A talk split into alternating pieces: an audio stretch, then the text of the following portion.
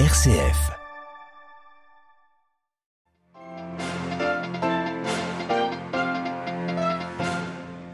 L'Union européenne d'accord pour se passer progressivement du pétrole russe. Un compromis a été trouvé avec la Hongrie qui pourra encore en importer. Le sommet européen se poursuit aujourd'hui. Les 27 discutent de la manière de se passer à terme du gaz venu de Russie. Récitation du chapelet pour la paix ce soir à Rome par le pape François ses côtés des familles ukrainiennes. Nous entendrons le témoignage d'Oksana, une bénévole de la paroisse ukrainienne de la capitale romaine.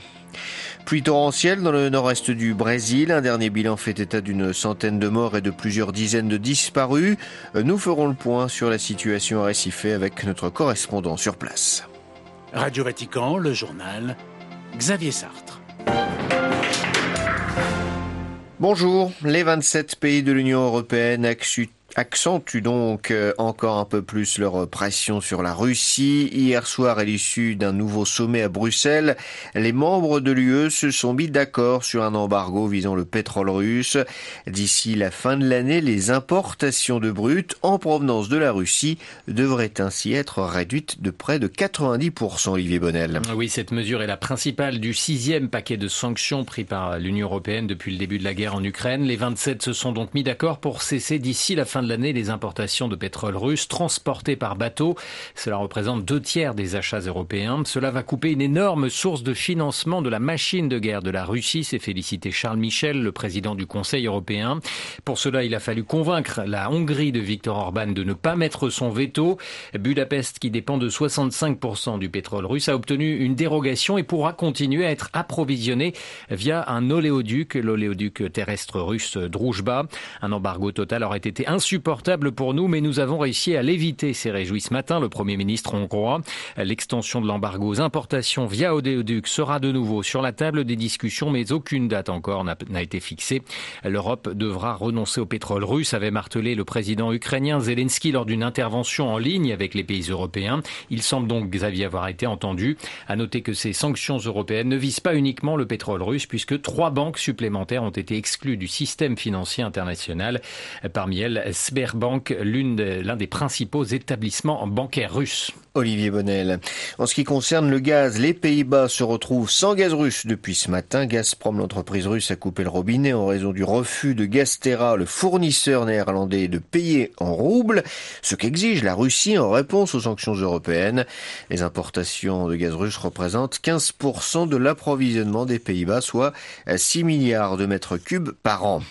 Sur le front militaire, l'armée russe poursuit son avancée dans les rues de Severodonetsk. Elle contrôle une partie de la ville, a reconnu le gouverneur ukrainien de Lugansk. La situation est ultra compliquée, a-t-il dit, confirmant que des soldats ukrainiens restaient toutefois dans la ville, en grande partie détruite et désertée. Il n'a par ailleurs aucune nouvelle de trois médecins portés disparus depuis hier. Concernant les exportations de céréales, le ministre russe des Affaires étrangères se rendra le 8 juin prochain en Turquie pour discuter de la mise en place de corridors sécurisés pour le transport des céréales ukrainiens. Hier, les présidents russes et turcs avaient discuté de la libre circulation des marchandises dans la mer Noire. Mais Vladimir Poutine réclame la levée des sanctions occidentales. Pour cela, à Moscou, Jean-Didier Revoin. Depuis fin février, le début de l'opération spéciale des forces russes en Ukraine, le trafic maritime en mer Noire est gravement perturbé. Une situation qui fait craindre une crise alimentaire mondiale, la Russie et l'Ukraine étant d'importants producteurs de céréales, dont beaucoup transitent justement par la mer Noire pour rejoindre les marchés mondiaux. L'occasion pour le président turc de se mettre en avant, parvenant à obtenir de Vladimir Poutine qu'il travaille avec lui à la libre circulation des marchandises en mer Noire, et notamment des céréales provenant des ports ukrainiens qui, de sources occidentales, sont jusqu'à présent bloqués.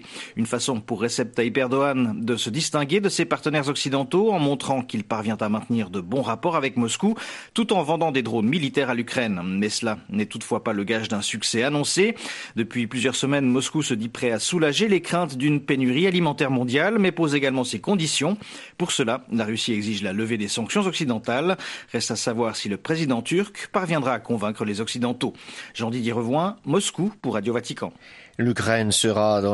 Prières du pape ce soir à 18h à l'occasion de la clôture du mois de Marie. François récitera un chapelet pour la paix dans la basilique Sainte-Marie Majeure de Rome.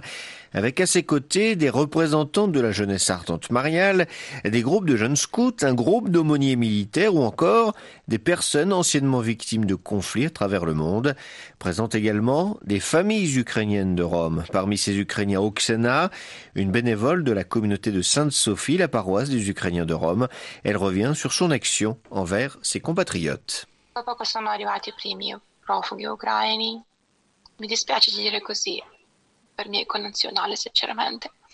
Peu à peu, les premiers réfugiés ukrainiens sont arrivés. Sincèrement, je n'ai pas appelé mes compatriotes comme ça. Ils venaient de différentes régions du pays. Il y en avait qui arrivaient avec leurs enfants, des familles nombreuses avec le père et la mère. Il y avait aussi des gens d'une cinquantaine d'années venus sans enfants, car les enfants sont adultes, ils sont restés en Ukraine pour combattre ou défendre leur ville.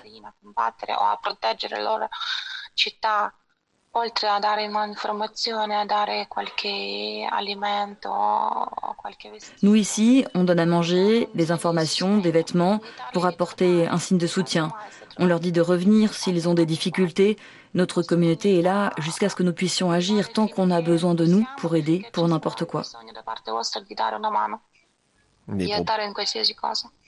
Des propos recueillis par Antonella Palermo et tous les fidèles sont conviés à cette prière du rosaire que vous pourrez suivre ce soir donc à partir de 18h en direct commenté en français sur notre site internet www.vaticannews.va ou bien sur notre page Facebook.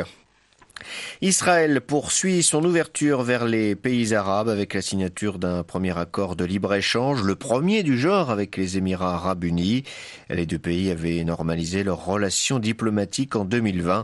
Les barrières douanières sont abolies pour 96% des produits échangés. Les échanges commerciaux entre Israéliens et Émiratis s'élèvent à 814 millions d'euros. Une trentaine d'avions militaires chinois, dont une vingtaine de chasseurs, ont pénétré dans la zone aérienne de défense de Taïwan hier. C'est ce que dénonce Taipei. Ces opérations aériennes de la Chine se multiplient depuis plusieurs années. C'est une manière de manifester son mécontentement et de maintenir la pression sur l'aviation taïwanaise. Et puis, les Philippines, elles protestent contre la Chine pour le harcèlement présumé d'un navire de recherche marine par un bateau des gardes-côtes chinois dans les eaux territoriales philippines. Depuis plus d'une semaine, de fortes pluies s'abattent sur une partie de la région de Recife, dans le nord-est du Brésil. Après un premier décès le mercredi 25, le bilan s'est largement alourdi. 91 personnes y sont mortes et au moins 26 sont toujours portées disparues. Les précisions depuis Recife de Jean-Mathieu Albertini. Depuis dimanche, les pluies ont heureusement baissé en intensité, mais durant le week-end, la tempête a provoqué des glissements de terrain sur le flanc des collines, le débordement des rivières et de grands torrents de boue qui ont tout emporté sur leur passage. Les recherches continuent pour retrouver des disparus. D'autres ont survécu mais ont tout perdu. Plus de 5000 personnes sont désormais sans abri dans la région. Selon de nombreux observateurs, ces désastres récurrents pourraient être évités avec de meilleures politiques publiques, notamment pour pallier aux défis déficit chronique de réseaux d'assainissement, car ce genre de phénomène devrait se répéter à cause du changement climatique, d'autant que Recife est particulièrement exposé. Selon un rapport du GIEC, la ville est la plus menacée du Brésil par les conséquences du réchauffement climatique. Mais le président Jair Bolsonaro, qui a survolé la ville lundi matin, préfère nier le problème et ignorer la multiplication des phénomènes extrêmes. Depuis le début de l'année, trois autres épisodes dramatiques liés aux pluies ont déjà traumatiser le pays. Jean-Mathieu Albertini à Récif pour Radio Vatican. On ne l'apprend qu'aujourd'hui, un employé local de Médecins sans frontières a été abattu de plusieurs balles samedi par un membre des forces armées centrafricaines dans le nord-ouest de la Centrafrique, non loin de la frontière avec le Tchad. C'est ce qu'a annoncé ce matin l'ONG à l'AFP.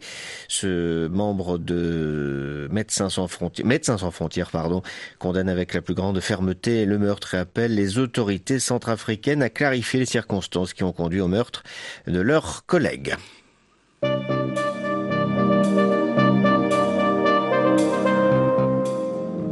Voilà, c'est la fin de cette édition. Prochain retour de l'actualité en langue française, ce sera ce soir à 18h, heure de Rome. D'ici là, vous pouvez retrouver toutes nos informations sur notre site internet www.vaticannews.va ainsi que sur notre compte Twitter ou bien sur notre page Facebook. Excellente journée à toutes et à tous.